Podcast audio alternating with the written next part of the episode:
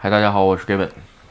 啊，今天看这个日本疫苗的新闻啊，这个医师会会长吧，尾申应该是，他说他准备接种，是吧？有可能，其实现在前一阵我好像看那个舆论舆论调查，就是说对于这个疫苗接种的这个人群吧，很多日本人的呃态度是持观望，因为 就是说，呃，日本一个是以前有疫苗出过问题，这是一个，另外一个这次。呃，外国的疫苗是吧？呃，还有一些担心，然后呢，再加上就是说也不是确定，所以其实疫苗没有百分之百确定的，肯定有还会感染的这个这个这个可能性，只是程大程度上可以让你免疫是吧？所以呢，但是今天这个医师会会长哎现身说法，说这个他自己准备接种，有可能呃最近他确实新闻路面比较多，有可能也给这个一般的这个这个就是一般的生活的这个国民吧。一个这么个信号吧，说这玩意儿可以，还是鼓励大家尽量接种。OK 啊，今天聊一个关于日本 SES 行业的话题，是吧？这个聊聊 SES 的营业啊、技术者，还有这个 SES 产业，怎么想聊这个话题呢？嗯，其实，在聊这个话题之前啊，今天正好跟朋友开 Clubhouse 聊了一个多小时啊。嗯，有些朋友分享了一下，然后呢，还有一些在德国的说这个产业可能跟德国也挺像，是吧？朋友之间问了我一些问题，其实我也答过。我估计啊，我在以前的视频啊，这个也聊过，是吧？这个 SES 好像我聊过不少次啊，忘了。但是呢。啊，这不又一年了嘛，是吧？我觉得以前老的话题翻出来随便聊一聊，我觉得，哎，这个，呃，新来的朋友吧，看一看。如果以前看过的朋友呢，你听听，完全跟以前重了的情况下呢，我觉得可能性 也可能有啊。但是呢，如果重太多，那就别看了，是吧？OK 啊，咱们先说说日本的 SES 这个行业吧。就是说，有的朋友今天提问说，为什么日本的 SES 行业？呃，会是现在这个样子，以后的未来怎么样？然后包括将来或还会不会存在，是吧？咱们先说这么几个简单的。其实我，呃，聊别视频也聊过，我说日本的这个整个的 SES 行业是因为它的产业结构决定的，是吧？你比如说中国互联网，它是一个整个的互联网产业，它是可以当做一个产业去做，也就是说这个蛋糕足够大，可以。呃，占到 GDP 的一个百分比的，你可以占到 GDP 的百分比了，是吧？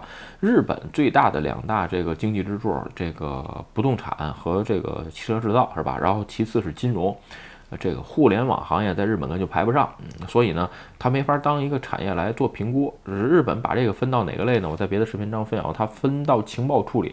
什么是情报处理？情报处理里边有一部分就是互联网产产业，是吧？至于像什么这个嵌入啊，包括一些工程软件什么的，全部都算在情报处理里边。所以说呢，哎，它分类本身就不好。所以在这种情况下，这 SES 啊，都是 SES 的产业怎么出来的？就是说这些情报产业的工程师，为了嗯什么金融啊。地产啊，包括这个呃汽车这个生产制造业服务，所以呢去做这些软件是吧？我也举过例子，你比如说日立这个公司是吧？日立人家这公司啊，它是不是做它做白色家电是赔钱的，不是它的主业，它的主业是做 B to B 的业务。你比如说新干线的那个发动机是吧？包括一些核电站的管理系统，包括还有电梯，就是它做这个东西的。那你电梯、核电站，包括生这个新干线的这个发动机，都得有一套这个电子系统去管理。这个电子系统，呃，就是丰田。哎，这内部开发的，当然了，啊不不是丰田，日立，所以呢，他会找一些外包公司来做。所以说呢，在日本的这个社会啊，它这个外包的形态啊，就是说很容易被大家接受，是吧？然后呢，再说这个产业，有朋友问问题，就是说，哎，这个产业是不是大家都能接受，也都能理解？这个事儿是这样啊，嗯，举个例子吧，你比如说前一阵儿是吧，日本有一个呃，给国民，嗯，在日本生活的人每个人十万块钱，这个东西可以在网上申请，然后呢。哎，这个东西开发系统费用多少钱？我记得印象当中好像是几百亿，三百多亿，是吧？先产经省拨完款，然后呢，包给了一个哎中间公司。这个中间公司呢，全都是一些阿玛库大利什么的，就是退居二线的老领导们来这儿分分钱。三百多亿的活儿在这儿转一手，一百多亿包出去，然后把这系统做完了，这是么一个案件，这么一个事儿，是吧？还有一个事儿。嗯，国内应该有健康码，日本啊也有这么一个玩意儿，是吧？就是你确认你周围的人有没有这个新冠病毒感染者，这个东西呢，呃，苹果的已经出来了，这是安卓的呢，到现在还没发布。这个系统多少钱？呃，七百多亿，是吧？刚开始包出来，然后呢，哎，包到应该是包到 Pasona 这么个公司啊，然后 Pasona 呢转一手四百多亿。包给了 t o l a n s Cosmos，应该是还是包给哪儿忘了，要不就包给 MTI，反正是也是转一手，也是中间抽了三百多亿，然后呢，哎，他们再去包给其他的公司四包五包，有可能还最多的包括七八包都正常，是吧？然后这个事儿呢，为什么今天把这俩事儿拿出来说啊？就是上国会了，是吧？国会有人质疑，包括很多网上人质疑，就是说，哎，你这个中间抽成好几百亿，这个事儿正常吗？国会的答辩的结果是，哎，这个价格跟报跟这个。呃，报价吧是比较正常的。也简单点说吧，换句话说，出了事儿的话，谁能背这个锅？一般的企业是背不了锅的。所以呢，这些你比如说，包括一些 IBM 啊、埃森哲呀，包括什么富士啊，它有这些资质，就是说能承办企业的这种资质。所以说呢，哎，也是被就是说各行各业都。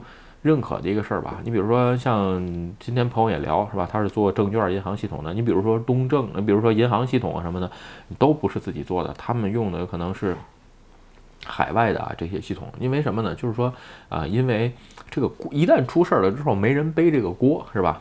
没有办法，所以日本大部分举例子就是说，有人说那传统行业，那其他的行业呢？你比如说雅虎，雅虎的佩佩都不是自己做的。印度公司外包出去做的，对吧？你觉得阿里配能不是阿里自己做的吗？对不对？微信配能不这个支付宝也好，或者是微信配，它能不是微信付能不是自己微信腾讯内部做的吗？在日本这个事儿就可能，所以呢，无论什么行业都比较接受外包这个事儿。在日本，OK 啊，咱们再说这个外包技术者的事儿。今天聊到就是外包技术者吧，有的时候出工不出力啊，或者是对产对。活儿不负责啊，什么等等，我只能说啊，这个各行各业都有摸鱼的人，也有不负责的人，是吧？嗯，只能说还是看，是吧？有的时候你赶上了这些人，就是，呃，他就没有那么高的责任心，包括你自己开发不也有这种情况吗？对吧？呃，另外一个就是说，再有一个说叫责任的这个问题啊，本身外包行业签的合同在日本，这个学名叫准委任。所以呢，准委任这个东西就是出时就出工时就可以了，对最后的工作结果不负责。所以在这个角度上看，人家没有什么错，拿钱很正常。你让人家为项目负责，那你甲方干什么？这是一个。然后呢，还聊到这 SES 行业啊，经常性把活做偏了，是吧？这做活不知道怎么样。这个东西啊，在 SES 还在 SES 这个行业或者业界吧，应该算个普遍现象。为什么这么说？呃，因为吧，你比如说能接到。这些外包活的这些咨询公司啊，很多都不太懂，也就是说，嗯，他的那个什么 PM，项目管理者都没，就是说，呃，怎么说呢？不懂的业务，然后呢又不懂的这个代码是吧？编码的部分，所以呢，他没法让项目合理的落地，也就是说，业务没法落地，造成一个脱节。很多情况下特别多，你就会发现。这个像什么埃森哲、IBM 啊，很多这个 PM 这些人吧，或者是做什么空空萨鲁的顾问的这个，都是二十来岁，倍儿年轻，是吧？二十七八、五六啊，这些哎小姑娘啊什么的年轻人，去去现场去做去，是吧？他干嘛？他就是管理那个 Excel 表格，他本身不懂技术，他来回就是沟通协调，还美曰其名，我就是管人的人，其实完全不是那么回事儿。在你不懂业务的情况下，你又想把产品代码落地，基本上就是脸着地啊，那摔的一摔的一地稀碎，是吧？这种情况下造成很多项目做死了，做死的项目在日本太多了，是吧？你比如说 Seven Pay，整个项目砍掉了，连二次认证都没有。这个玩意儿我不相信正常的程序员不懂，为什么不想跟你这个 PM 说？是因为看不上你，你又不懂，在这指手画脚，我就不告诉你，有可能是这么个心态，是吧？当然这事儿咱们另论，是吧？至于说艾森哲，比如说艾森哲原来接过这个优衣库的网站，是吧？上线一周就炸了，呃，整个当掉了。然后呢，还接过这个你兜里叫四鸟吧，国内叫什么？嗯，这么个。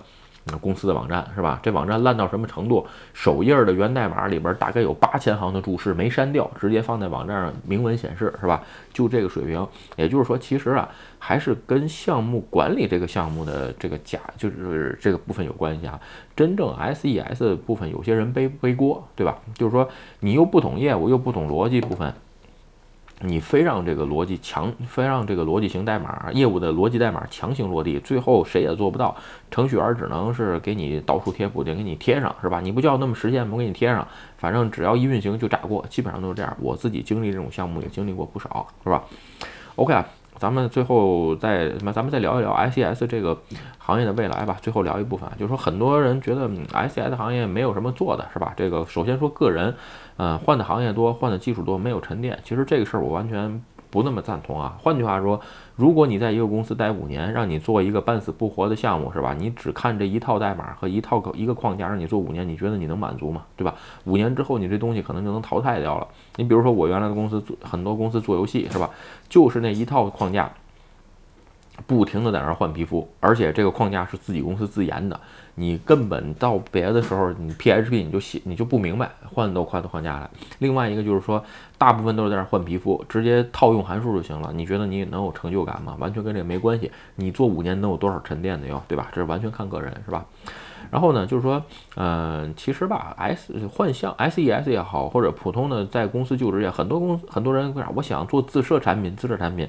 我做了十年自设产品，我也没觉得怎么样，因为技术沉淀也好啊，包括经验沉淀，这个完全是在个人，是吧？就是说，呃，你比如说你做 SES，每半年或者一年换个项目，三个月换个项目，你可以接触不到不同的行业、不同的项目，包括不同的业务，是吧？这种情况下，对你自己技术的沉淀什么是有帮助的，是个推进力。